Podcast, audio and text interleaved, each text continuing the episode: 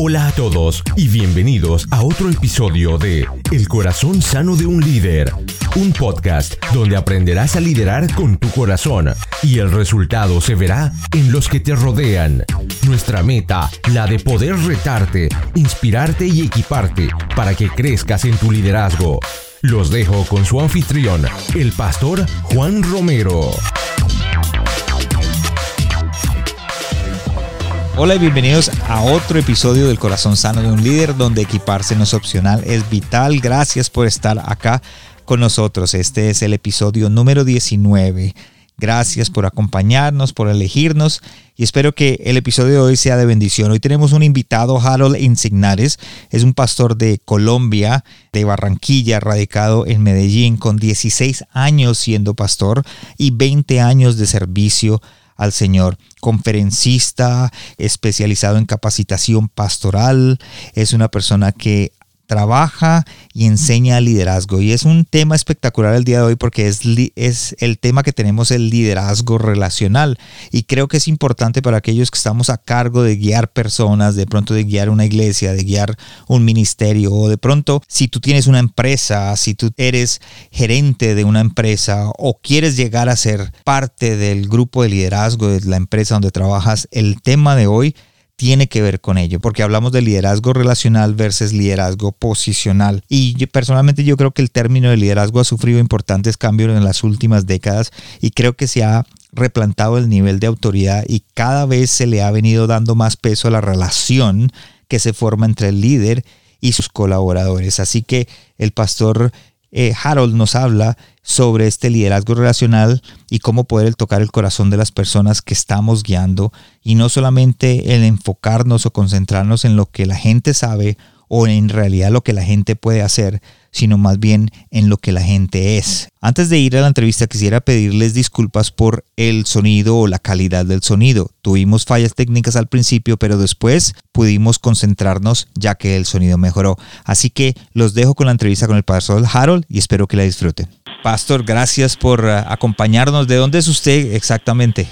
Hola a todos, quiero saludarles y qué gusto poder compartir contigo. Gracias, Pastor Juan, por la posibilidad que me das de poder acercarme a todos tus amigos, pastores y a todos aquellos líderes que han entendido que a través de este espacio, de este podcast, de verdad pueden alimentarse y crecer. Bueno, yo soy de la ciudad de Barranquilla, Colombia. Nací allí, he vivido toda mi vida ahí, exactamente hace ocho meses. Estamos radicados junto con mi familia, eh, ocho meses, pero soy barranquillero. Ok, o sea, es de Barranquilla, qué, qué, qué, envidia. Yo estoy aquí en Calgary con frío y yo me imagino que allá calientico, rico. Pastor, hoy tenemos un, un, tema para los que nos vienen escuchando y los que estén escuchando el podcast. Siempre hablamos de liderazgo, hablamos de cómo poder alcanzar el siguiente paso en nuestra vida. Eh, aquellos que de pastores que tienen una iglesia o están empezando una iglesia o están empezando un ministerio.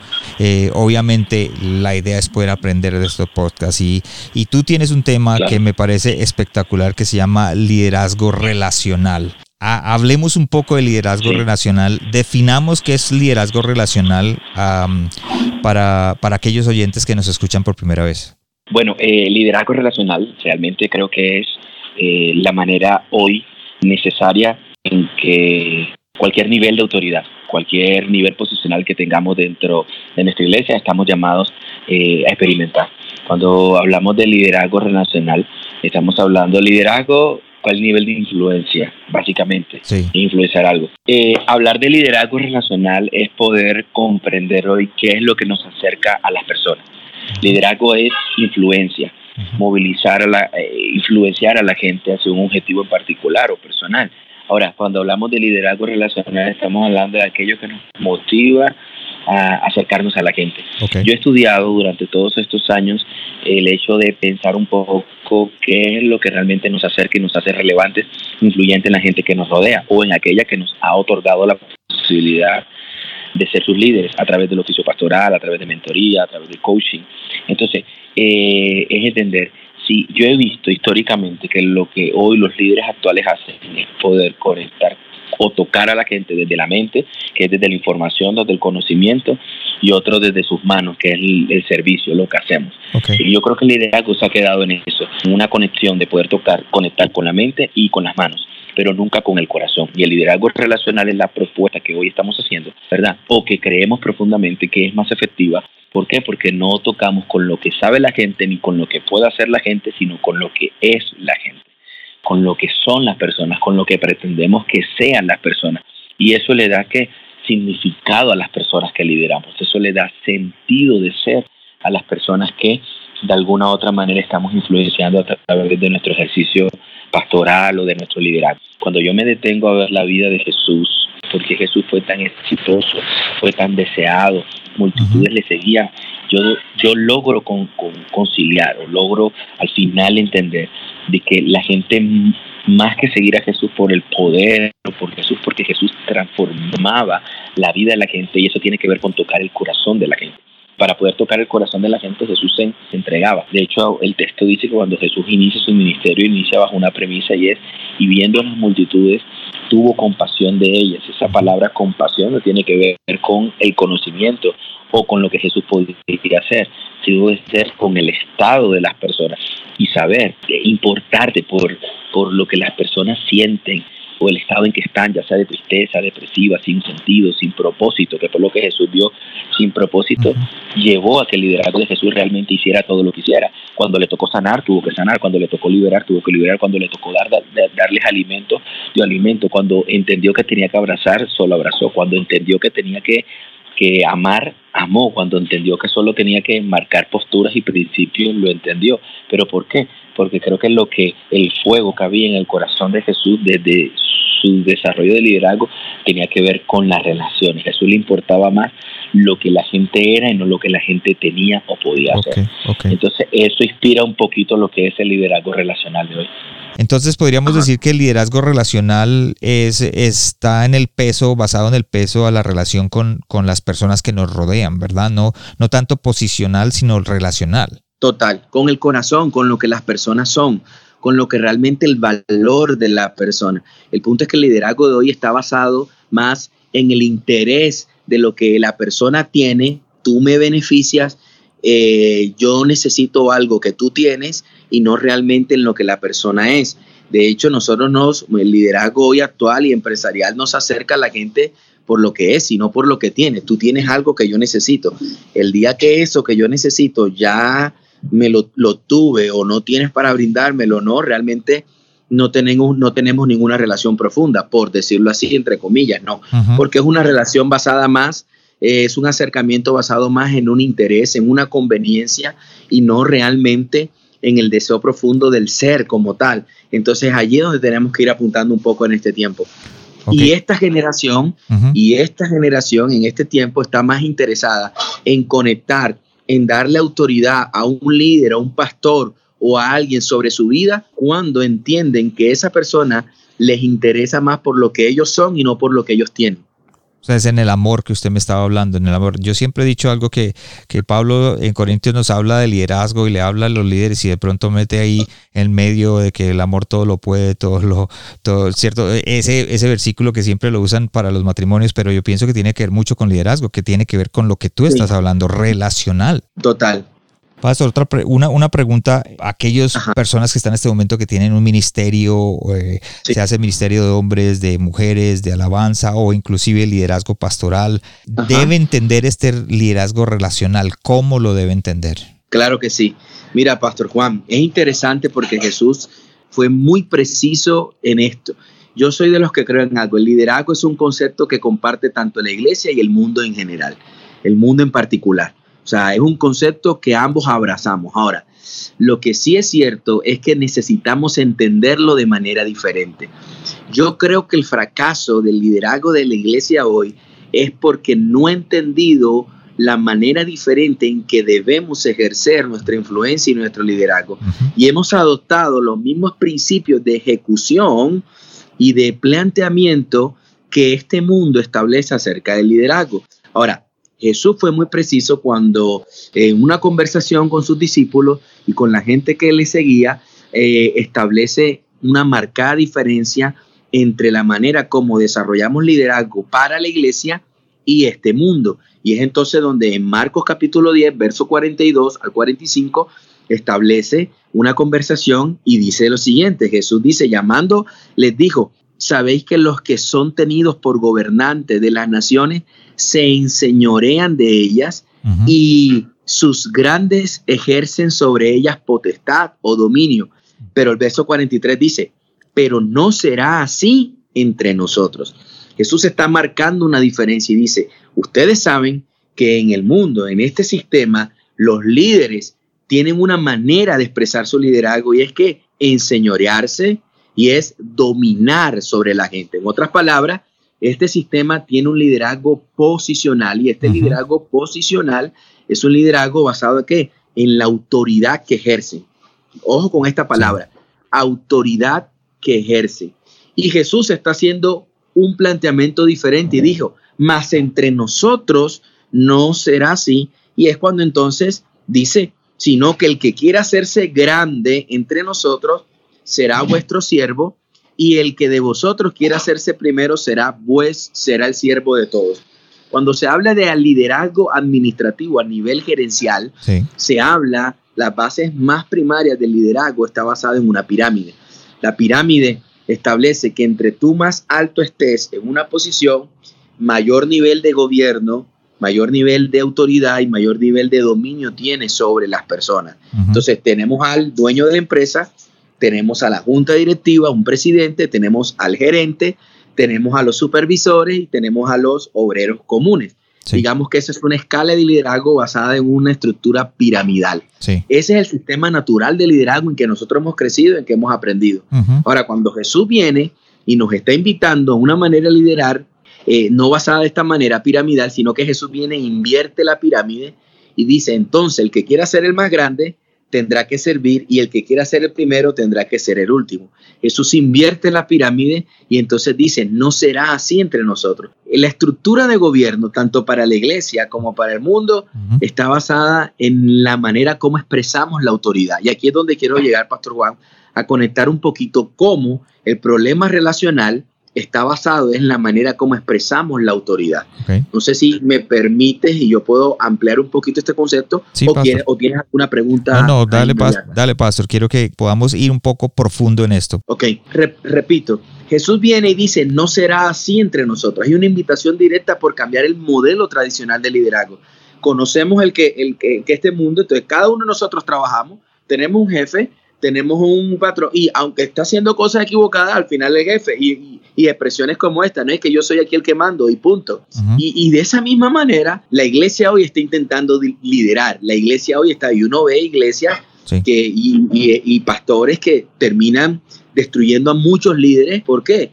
Porque tienen esta misma expresión de liderazgo a través de la autoridad que ejercen y es que no es que yo soy el pastor y punto, se acabó. O sea, wow. Entonces, a dónde quiero ir? A que esta línea de autoridad, esta, esta, esta pasar de un liderazgo como este, de gobierno, de dominar, a pasar a un liderazgo relacional, solo se logra a través de la manera de cómo ejerzo mi autoridad. Y aquí voy a ser muy concreto. No hay liderazgo sin autoridad, eso es claro. No hay liderazgo sin autoridad, eso es un principio de liderazgo fundamental. La autoridad es intrínseca al liderazgo, repito, la autoridad es intrínseca al liderazgo. No hay liderazgo si no, si no hay autoridad. Entonces, Jesús le dio autoridad a sus discípulos para que ejercieran, para que ejercieran liderazgo. Ahora, la autoridad con la cual dirige el líder, esa es la gran pregunta. ¿Con qué autoridad tú estás liderando? Como pastor, como el líder de alabanza, como el líder del equipo de, evangelismo, ¿verdad? El equipo, él es el, el líder de los niños, eres el líder de los jóvenes. ¿Con qué autoridad es la que estás liderando? Con la autoridad que aprendiste de este sistema del mundo, que es que me domino, gobierno, me impongo o con la autoridad que Jesús expresó. Recuerdan que a veces muchos líderes asombraron y dicen, ¿y quién es este que habla como si tuviera autoridad? ¿Cuál es esa autoridad que ejerció Jesús que lo hizo que los niños estuvieran cerca, que los enfermos estuvieran cerca, que los pecadores quisieran estar con él, que los ricos quisieran estar con él, que los pobres quisieran estar con él. Entonces, aquí hay un misterio profundo. ¿Cuál era esa autoridad de Jesús que fue diferente a la autoridad de los fariseos?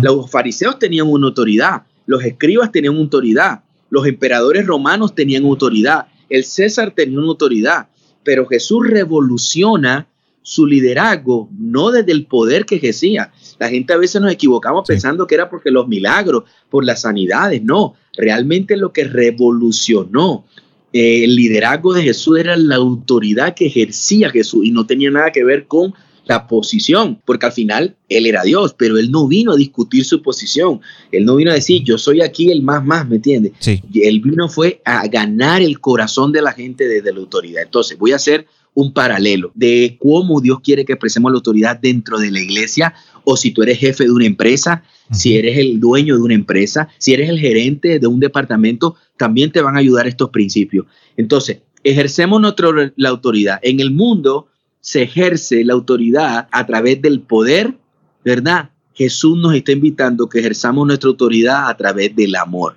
Ok. En otras palabras, nuestra autoridad en el ambiente cristiano y eclesiástico no debe ser a través del poder, sino a través del amor. Pastor, y una, una, una pregunta antes de, de seguir. Sí. Este, esta, esta parte de que, donde usted me dice que es- obviamente el mundo está estableciendo una autoridad de, o liderazgo posicional, es un modelo tradicional, pero también Sí. destruye, ¿verdad? Hace daños y hay gente que viene de otras iglesias o viene de otros lugares o no vuelve más a la iglesia por esos daños de la autoridad, ¿verdad, Pastor? Total, es que definitivamente, mira, la estadística nos expresa que la gente hoy no tiene problema con Jesús. La gente hoy tiene problema con la iglesia, pero ¿qué es la iglesia para ellos? Una organización, una organización que se estableció a través de estructuras. Ahora, yo no estoy invitando realmente a decir que las estructuras son malas, porque vuelvo y repito, todo liderazgo, eh, eh, eh, la autoridad es intrínseca al liderazgo. Es necesaria. El punto es que las estructuras, pastores, las estructuras son tan rígidas y la, el espíritu de la estructura o las políticas, principios y valores que sostienen esa estructura son tan equivocados porque están basados bajo gobiernos más eh, de poder, de dominio de- del mundo que el verdadero corazón del servicio, que es la propuesta que hizo Jesús. Cuando hablamos de liderazgo generacional, la propuesta de Jesús fue el servicio, la bandera con que Jesús conquistó a la gente, a las multitudes, fue sirviéndole, no con que yo soy el Hijo de Dios y el que no se arrodille, entonces tendrá que qué. El que no se arrodille, juicio le cae del cielo, fuego le cae del cielo. No, no, Jesús ganó. Te voy a decir algo, pastor. Pensemos en esto y todos los que nos están escuchando. La gente en los tiempos de Jesús estaba siendo gobernada, dominada, oprimida por un imperio, se llama el imperio romano. El imperio romano, el imperio romano dominaba, lastimaba, hería, le puso cargas. De hecho, y las autoridades espirituales como los fariseos y escribas también. Entonces, la gente estaba aburrida de esa autoridad. Era una autoridad de reprensión, era una, una autoridad de coerción, era una autoridad que, que- que oprimía, no que generaba, no que inspiraba, no que generaba crecimiento. Ahora, la gente, eh, ¿por qué los judíos? Eh, pensemos en esto. Los judíos esperaban un qué? Un libertador. Su Mesías tenía que ser un libertador. ¿Por qué los judíos no entendieron que Jesús era ese Mesías enviado y libertador? Porque esperaban un libertador y para ellos un libertador era un hombre guerrero, era un hombre con una espada, con un caballo, con un ejército. Y Jesús no vino así. Entonces Jesús sí vino a libertar, pero Jesús no vino a pelear directamente o físicamente con un imperio romano, con un caballo, con un ejército. Jesús vino a libertar las mentes de la gente. Entonces, Él sí es nuestro libertador. Ahora, ¿en qué Jesús basó esa batalla de libertad y convertirse en nuestro libertador? Sirviendo a la gente. Escuche bien, a todos nosotros nos gusta que nos sirvan. A todos. No hay ninguno que no le gusta que lo atiendan. No hay nadie. Y Jesús dijo, ah, entonces yo voy a servir a la gente. Por eso él dijo, yo no he venido para que me sirvan, yo he venido para servir. Y aquí está la clave del liderazgo posicional frente al liderazgo relacional. ¿Dónde te paras? Me paro en el lugar de mayor altura para que los demás sepan que yo soy mayor y tienen que atenderme, o me paro en un lugar donde soy yo la plataforma para ustedes y soy yo quien me voy a entregar y a servir hacia ustedes, que fue lo que Jesús hizo. El liderazgo relacional de Jesús no está basado en el poder, porque claro que Jesús tenía poder, poder para condenar, poder para traer juicio, poder para destruir la tierra, pero el liderazgo de Jesús estuvo basado en el amor. Entonces, hoy el gerente lidera desde el poder que tiene. Yo soy el gerente. El dueño de la empresa lidera desde el poder que, te- que tiene. escuchen bien, el papá y la mamá muchas veces lideran su hogar desde el poder que tienen y no desde el amor. Wow, wow. Eh, eso está profundo, inclusive como padres, y eso no tiene nada que ver ni, ni con iglesia, ni, ni con empresas, ni inclusive en nuestra casa. Tenemos que liderar con amor. Yo creo que, miren, en la experiencia que yo he tenido todos estos años en, el, en, levantar adolescentes, jóvenes y luego estar con parejas, que ahorita de las cosas que estamos haciendo, yo, yo veo eso, muchos, muchos jóvenes muchos adolescentes, muchos jóvenes revelándose al sistema de su hogar, revelándose al sistema de su patria, revelándose a las autoridades del colegio. ¿Por qué el joven hoy se revela? ¿Por qué es rebelde por naturaleza? No, porque esta generación entiende que quiere ser dirigida, quiere ser liderada desde el amor y no desde el poder. O sea, la autoridad que expresa el profesor muchas veces es el poder que tengo, yo soy aquel que manda, aquí se hace lo que yo se diga, sálgase de la clase. Su papá dice, porque yo soy su papá y punto. Me hago entender, es una, autoridad desde el poder y no desde el amor. En cambio, qué diferente es, ven acá hijo, siéntate. Es que es esto, es por esta la razón. Yo quiero que entiendas que el permiso del por qué te doy hasta las 11, porque no es momento para esto, porque es desde el amor que siento, desde de lo valioso que eres, porque tengo una responsabilidad sobre tu vida porque Dios me dio una autoridad sobre tu vida de amarte y parte de amarte es exhortarte, disciplinarte. Entonces, cuando esta generación entiende nuestro ejercicio de autoridad sobre esa persona, es más porque la amamos y no porque la dominamos, la movilizamos. Voy a repetirlo.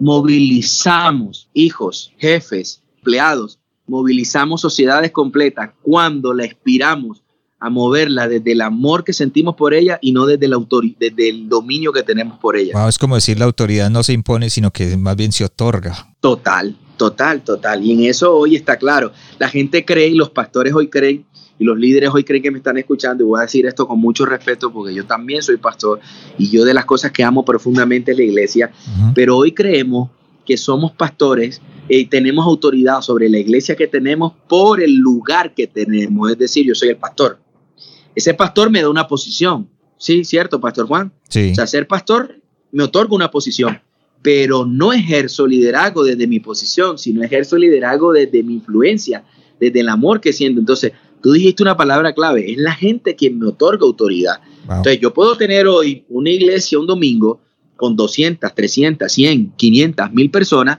pero la verdad es que muchos de ellos, su verdadera autoridad su verdadero pastor y su verdadero liderazgo es el que ven por YouTube, por la internet. ¿Me hago entender? Sí. ¿Por qué? Porque realmente nunca he tenido contacto con mi pastor. Nunca me he sentado, nunca he recibido una visita, nunca he tenido un contacto en la oficina. No sé quién es el pastor, solo sé que es el que predica.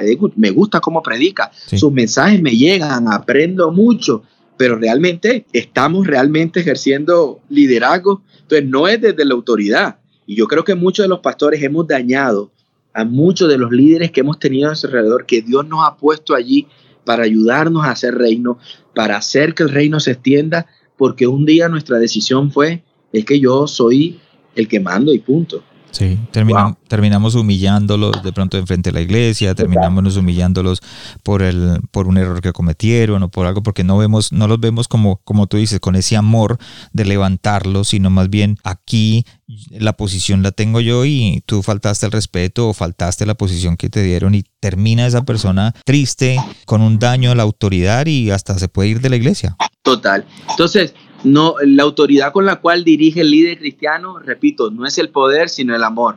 Ahora, una segunda, la autoridad con, que, con la cual dirige o debe liderar el líder cristiano no es la fuerza, sino con el ejemplo. Wow. Eso es lo segundo que quiero expresar.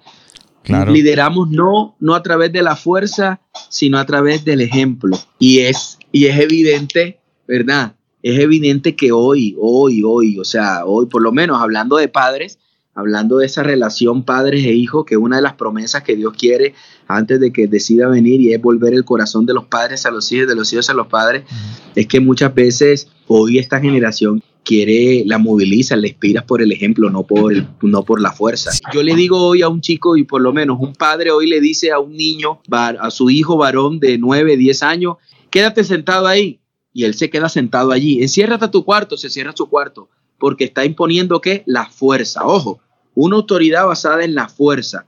cuando ese chico tenga 16 años, cuando ese chico tenga 14, que se hace, por cierto, más grande, es más alto que el papá y ahora es más fuerte que el papá, ya ese chico se le revela.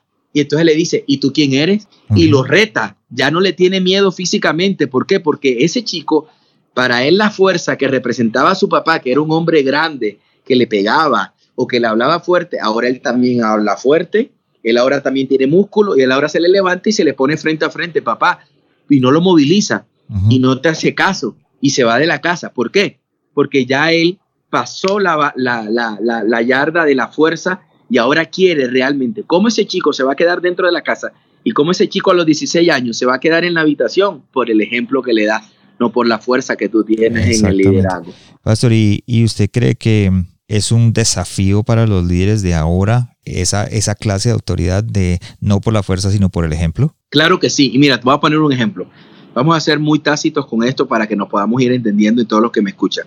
Supongamos que yo soy el líder de alabanza. Soy el pastor de alabanza, soy el líder de alabanza, el líder de los músicos de mi iglesia y mi organización. Un ejemplo de cómo, cómo mi autoridad la expreso a través de la fuerza y no a través del ejemplo. Yo pongo una regla. Ok, el culto inicia a las 9 de la mañana. Todos los músicos deben estar una hora, una hora antes. ¿Para qué? Para orar, para conectar. ¿Por qué? Porque a las 9 arranca la reunión y todos necesitamos estar una hora antes. Quien no venga una hora antes no toca.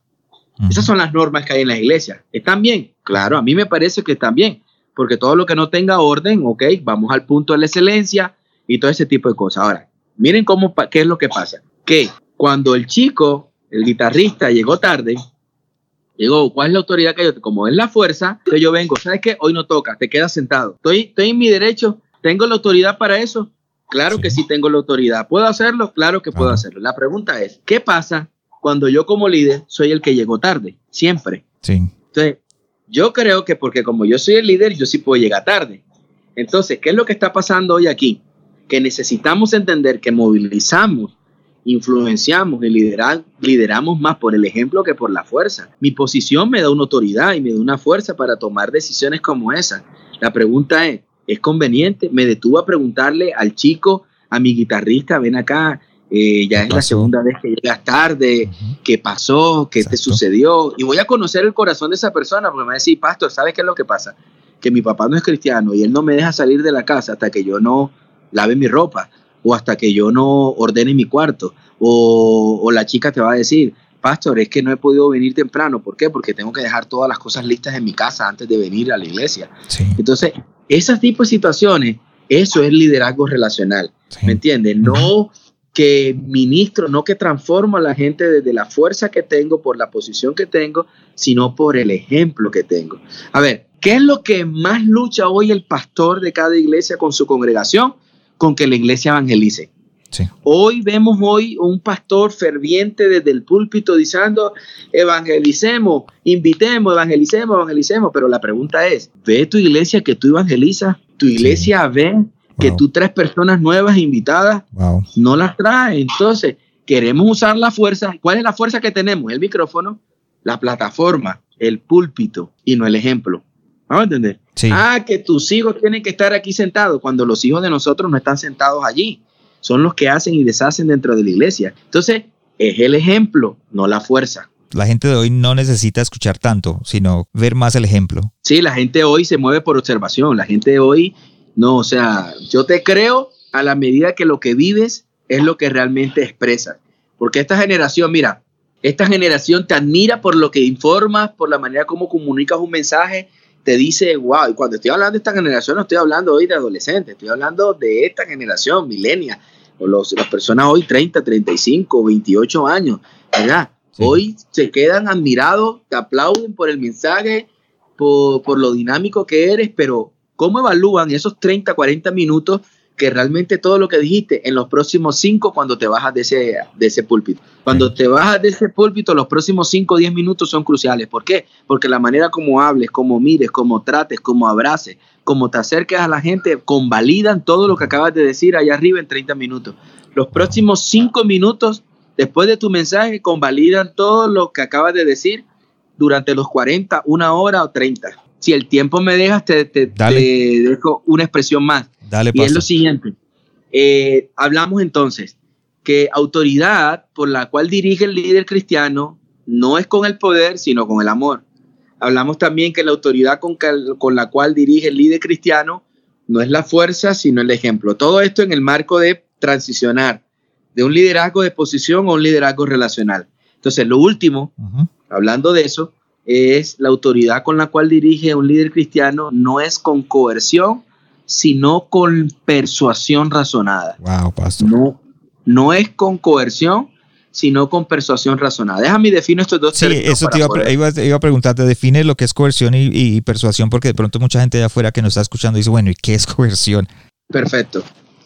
Coerción es la coacción, coerción es la coacción mediante imposición de un castigo o pena, con el objetivo de condicionar el comportamiento de los individuos. Entonces, escuchen bien, lideramos desde la coerción cuando movemos a la gente o manipulamos a la gente a través de la imposición de un castigo o pena con el objetivo de condicionarla a un comportamiento de los individuos. Y eso es lo que crecimos nosotros.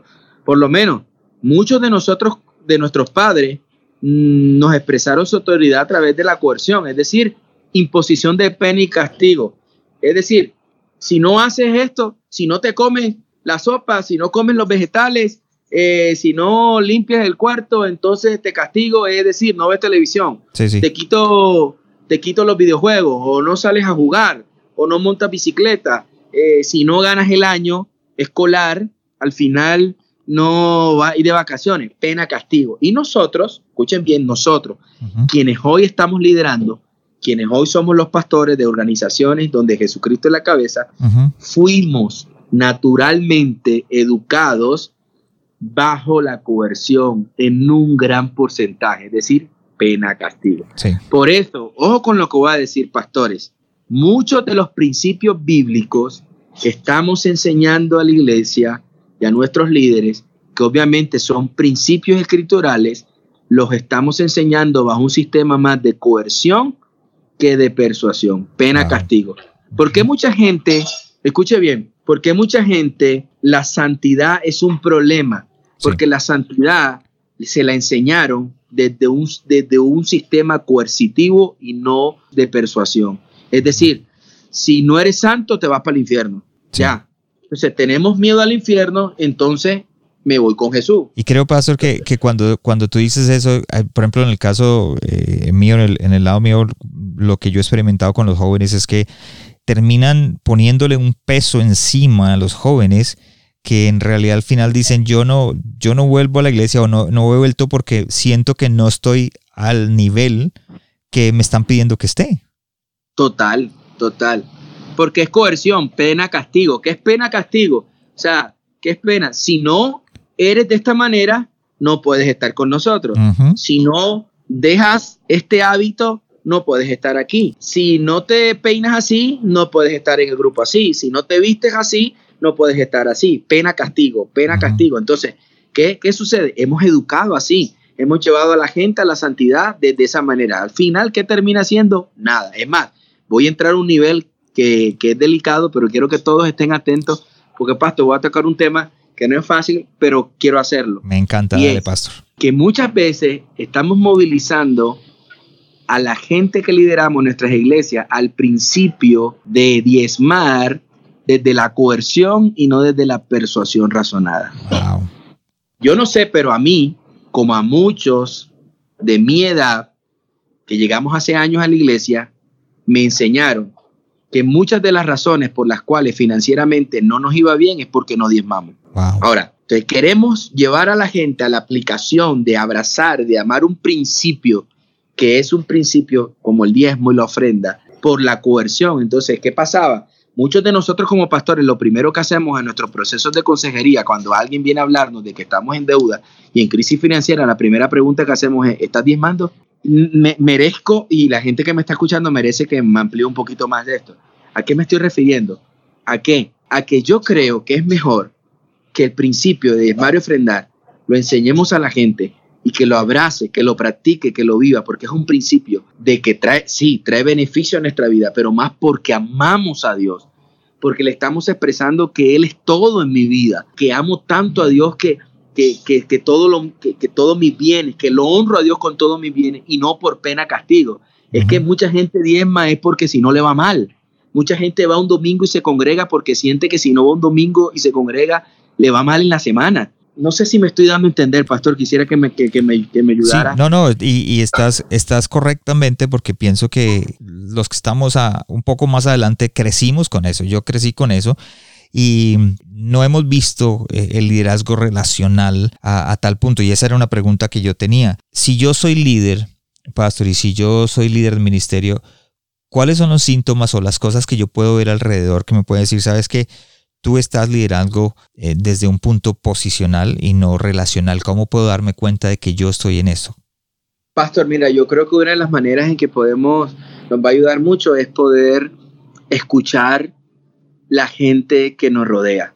O sea, el liderazgo que tenemos, es detenernos un poquito y escucharle y que lo que pasa es que ninguno de nosotros como pastores tenemos la, el hábito de que la gente nos haga feel bad. De que la gente. Entonces, yo, hay un ejercicio que es muy, no sé, quizás muy duro para, los pastores eh, generales de cada iglesia, y es que un día contra, traigan un pastor amigo, traigan un pastor amigo a su iglesia, pónganlo al frente su liderazgo y dejen que su liderazgo le cuente a ese pastor amigo suyo cómo se sienten y que luego ese pastor amigo te haga un feedback eh, de lo que oyó. ¿Por qué? Porque quizás a veces nuestros líderes no nos cuentan a nosotros mismos cómo se sienten y que nosotros tampoco abrimos los espacios. Porque es que no nos gusta, pastor, que nos digan las cosas o no tenemos un sistema. Esa es una manera. Lo otro es que replanteemos cómo están nuestros sistemas de gobierno. Los sistemas de gobierno de nuestra iglesia a nivel de liderazgo son muy rígidos, son muy posicionales, son muy de dominio, son muy de mando.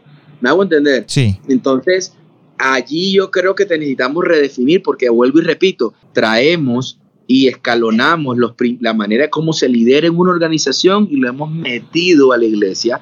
Y yo no digo que desde la estructura de orden esté mal, yo lo digo es desde el espíritu, desde, lo, desde el principio, desde el valor. Creo que tenemos que diferenciarnos y eso fue lo que Jesús hizo. Entonces, permíteme termino con la definición de persuasión, porque estoy hablando de que el líder cristiano, la autoridad la ejerce no desde la coerción, sino desde la persuasión. persuasión sí. Defino qué es persuasión Persuasión es la influencia social. Eh, persuado a alguien, es la influencia social en las creencias, actitudes, motivaciones y comportamientos de la gente. Entonces, la persuasión es un proceso, escuchen bien, es un proceso destinado a cambiar la actitud o el comportamiento de una persona o un grupo hacia una idea, un evento o un objetivo en particular mediante, escuchen bien, repito, es el proceso destinado a cambiar la actitud o el comportamiento de una persona o un grupo mediante el uso de palabras para transmitirle información, sentimientos o el razonamiento.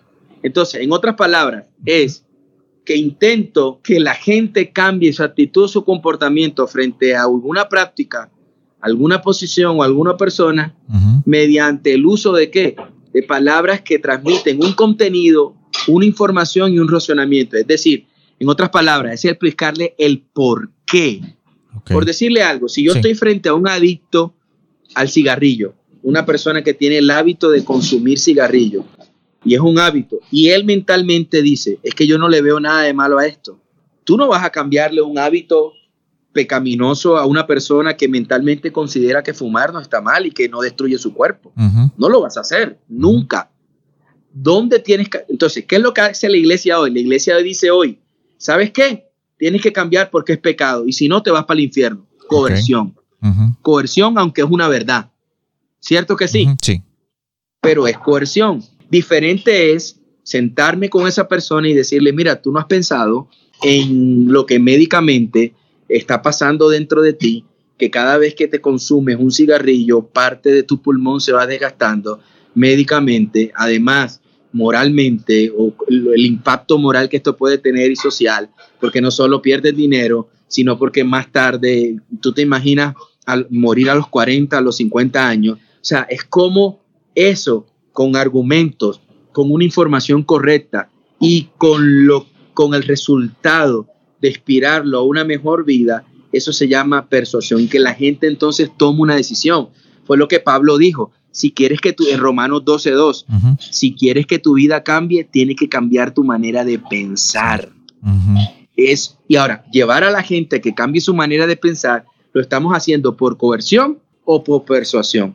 Es la pregunta que tenemos que hacernos todos los que estamos liderando. Si mi manera como quiero que la gente cambie es más coercitiva que llevarlo a entender por qué Jesús dijo esto.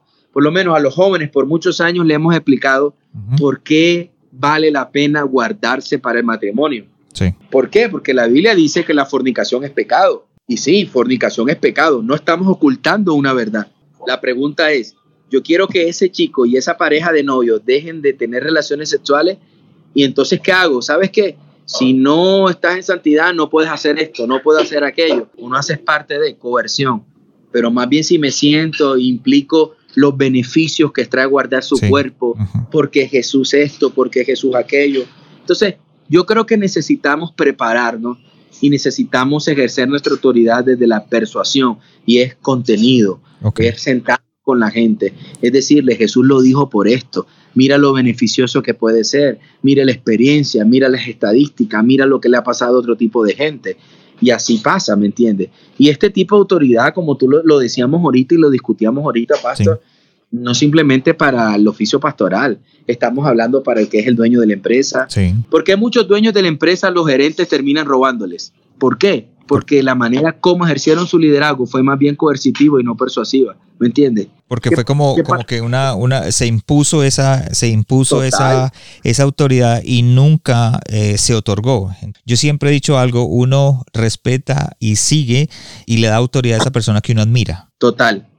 Así es. Así, es. Pastor, una, una pregunta antes de entrar en nuestras últimas preguntas del, del, podcast. Si yo soy, si yo soy aquel líder que estoy escuchando y digo, wow, el pastor Harold tiene razón, eh, yo me estoy dando cuenta de que yo soy así, yo soy un líder que estoy por la posición, yo soy un líder que obviamente estoy por coerción a, las, a los que están alrededor mío. ¿Cuál sería el primer paso para yo empezar a cambiar? ¿Qué puedo hacer? Ok, yo quiero cambiar. ¿Cómo puedo empezar a liderar por amor?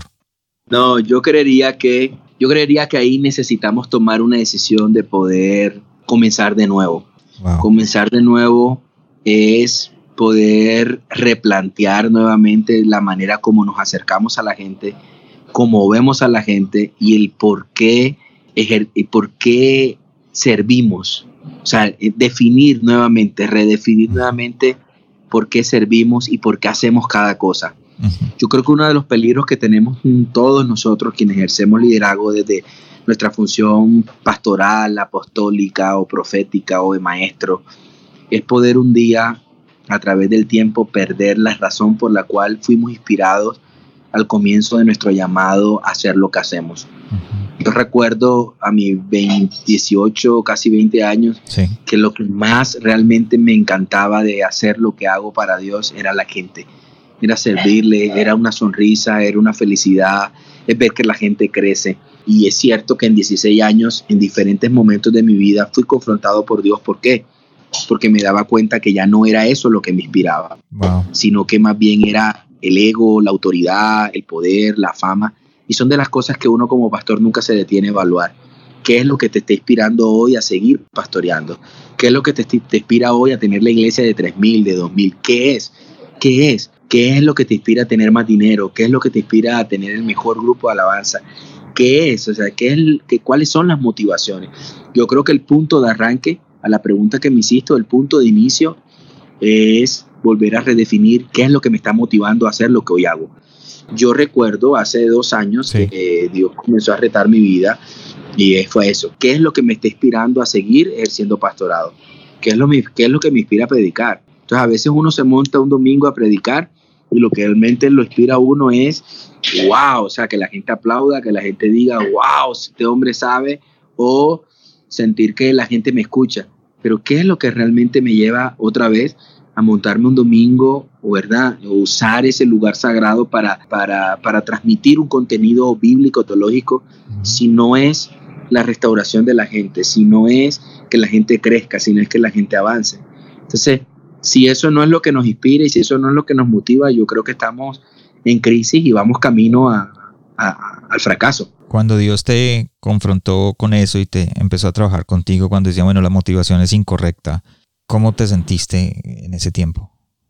Mal, por supuesto mal, porque me pregunté en qué momento perdí mi horizonte, en qué momento, o sea, ¿y cómo Dios lo hacía?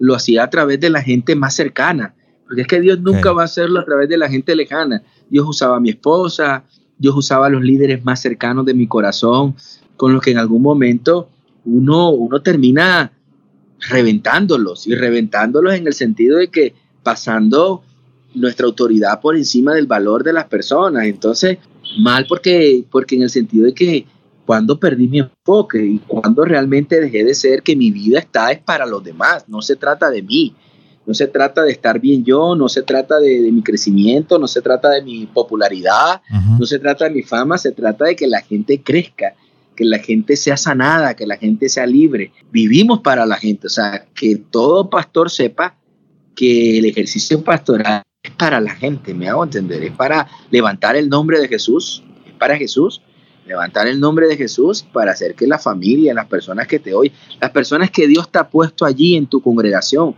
sea grande o pequeña, realmente sean edificadas. Vivimos para eso. Entonces, para lo que nos escucha en este momento, se hace donde estés o la etapa que estés pasando, si de pronto por medio de este podcast te das cuenta de que, sabes que he cometido errores, gente se ha ido de la iglesia por culpa mía, por mi autoridad, o he herido a los pastores que, que están alrededor mío, los líderes que están alrededor mío, o inclusive la gente que está alrededor mío si te sientes mal, bienvenido al equipo. Todos los hemos sentido. Escuchaste el pastor Harold, me escuchas a mí. Y es importante que de pronto, como dice el pastor Harold, es hora de cambiar de mente, redireccionar y decir, ok, empecemos de nuevo, empecemos desde cero.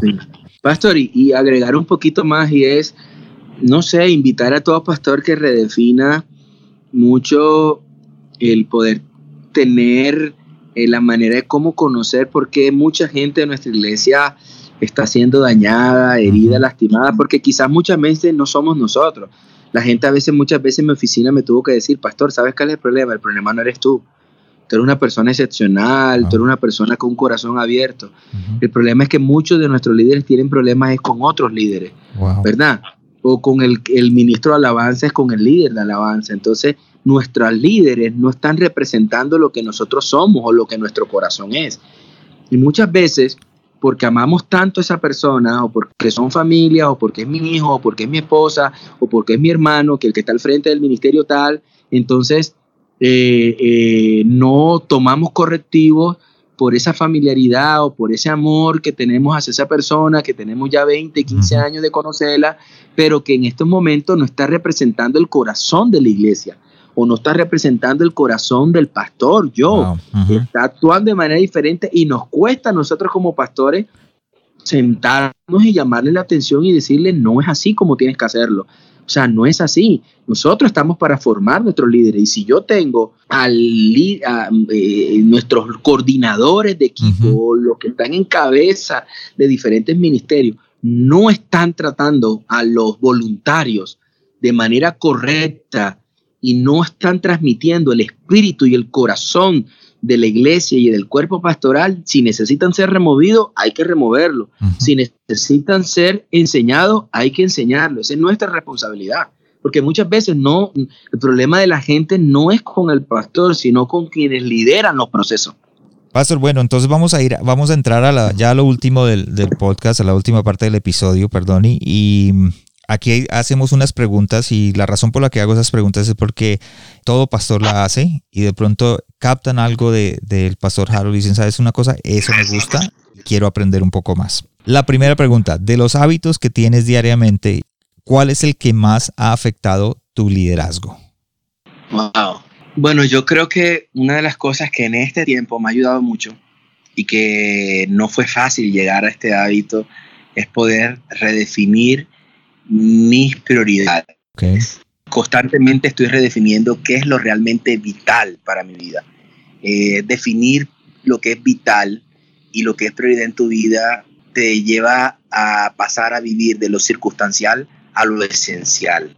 Entonces, ¿cómo lo hago? A través de eh, regularmente estoy, o semanalmente, estoy redefiniendo qué son prioridades esta semana, qué es prioridad esta semana, qué es realmente importante en el ejercicio pastoral, en las actividades que hago. Entonces tú defines prioridades y eso te va a ayudar a establecer que un ritmo de trabajo. Entonces, para muchos pastores que están aquí, yo creo que una de las cosas que más les cuesta a todo pastor y a todo líder es definir su jornada de trabajo en la semana. El problema de los pastores hoy en día es que no tienen tiempo. O sea, están muy agotados, están muy cargados y más si trabajan en secular y luego pastorean la iglesia y sienten que la semana no les rinde, sienten que no pueden, sienten que no tienen tiempo con su familia y sus hijos, pero es por qué? Porque no han definido bien sus prioridades. Es poder definir tus prioridades y eso te va a ayudar a hacer un qué, un programa semanal de trabajo. Entonces, este lunes hago esto, el martes hago esto otro, el miércoles me dedico a esto cuando tú haces tu jornada, defines tu plan de trabajo semanal, va a ser mucho más fácil para ti porque vas a hacer mucho más de lo que hiciste sin ordenar tu ritmo de trabajo. Es como tener un calendario, decir, ok, vamos a ser ordenado con este calendario. O sea que podemos decir que un hábito que tienes es que tienes tu calendario fijo de acuerdo a las prioridades. Sí, sí. Okay. Segunda pregunta, ¿tú sabes en, en qué etapa de tu llamado estás? Nos gustaría saber cómo te estás preparando para ese siguiente paso en tu llamado. Bueno, yo creería que ahorita, mm, en el momento de transición que estamos viviendo, una de las maneras como me estoy preparando es rodeándome de gente que está viviendo o que está ya viviendo lo que siento yo que Dios me está llevando a vivir. Wow. Entonces, acercándome, seleccionando a esas personas que quizás en el momento anterior de mi vida no las visionaba, no las referenciaba porque estaban consideraba que estaban haciendo otras cosas, pero hoy estoy referenciándolas y acercándome a ellas, escuchándolas, preguntándoles, aprendiéndoles, aprendiendo de ellas, observándolas mucho, dejando que ellas también puedan mostrarme un camino. ¿Por qué? Porque ya, ya transitaron un camino. Se supone que es el camino que yo, que yo estoy a punto de transitar, entonces necesito escucharlas, oírlas y que saber en qué se equivocaron, que no, creo que eso va a ayudar mucho, pues. Ok, o sea, como yo siempre, yo llamo eso la ley de la proximidad, como Ken Coleman lo llama. Dice, en lo que me quiero convertir, me tengo que rodear de esas personas. Total, así es. Paso a una tercera pregunta. ¿Cuál fue el último libro que leíste o cuál le recomendarías a los líderes de, que nos están escuchando en este momento? Bueno, eh, ahorita actualmente estoy terminando de estudiar. Lo leí, pero ahora lo estudio. Son dos cosas diferentes. Una cosa es leer un libro, otra cosa es estudiar. Eh, pero ahorita eh, espiritualidad emocionalmente sana de Peter Escasero. Creo que ha sido un libro importante. Él plantea y él dice, es imposible tener madurez espiritual si somos inmaduros emocionalmente. Entonces, una de las cosas que yo he notado allí que me ha servido mucho es entender que la espiritualidad eh, de mucha gente está basada en su estado almático.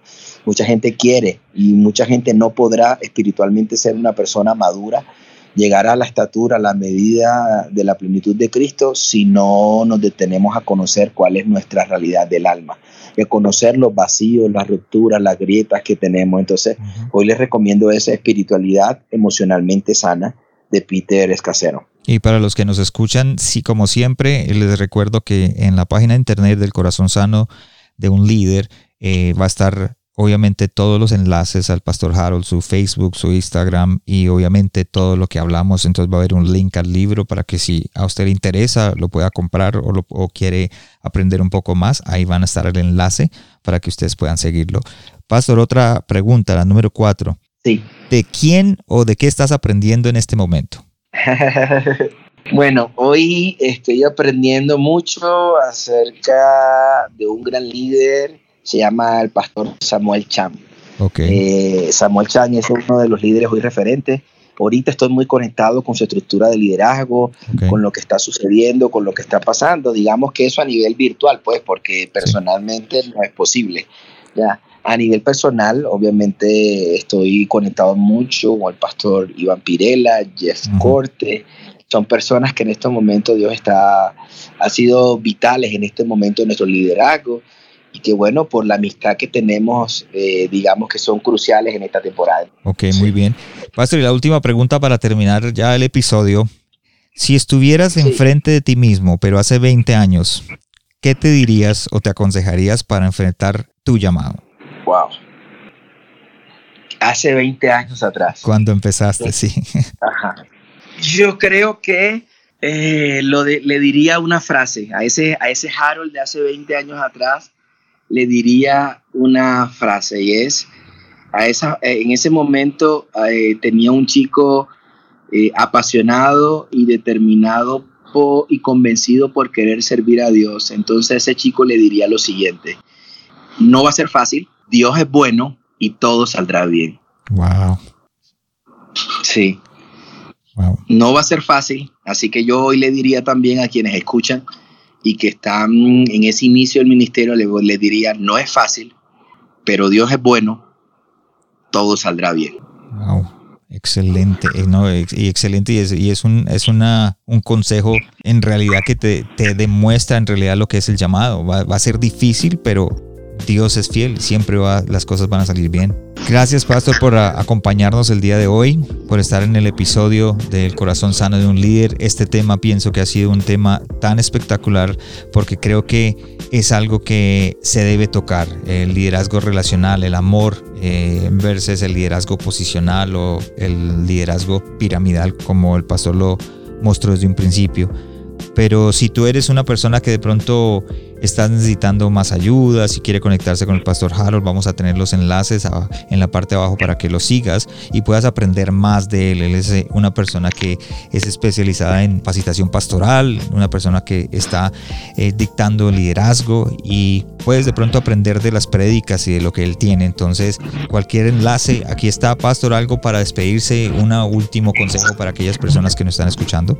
No, agradecerte, agradecerte de verdad, Pastor, por esta oportunidad que me permite de conectar con muchos líderes que quizás nunca pudiese conectar, quizás nunca nos vamos a conocer, pero que hoy hemos podido llegar al corazón de ellos, de verdad, inspirar, inspirado, animarte a ti, agradecerte y animarte a que puedas continuar con este trabajo, que este trabajo realmente edifica a muchas personas y agradecerte y decirle a todos los que hoy nos están escuchando y que lograron escuchar este podcast, que al final de todo, al final de todo vale la pena vivir y entregarse por completo a quien nos llamó.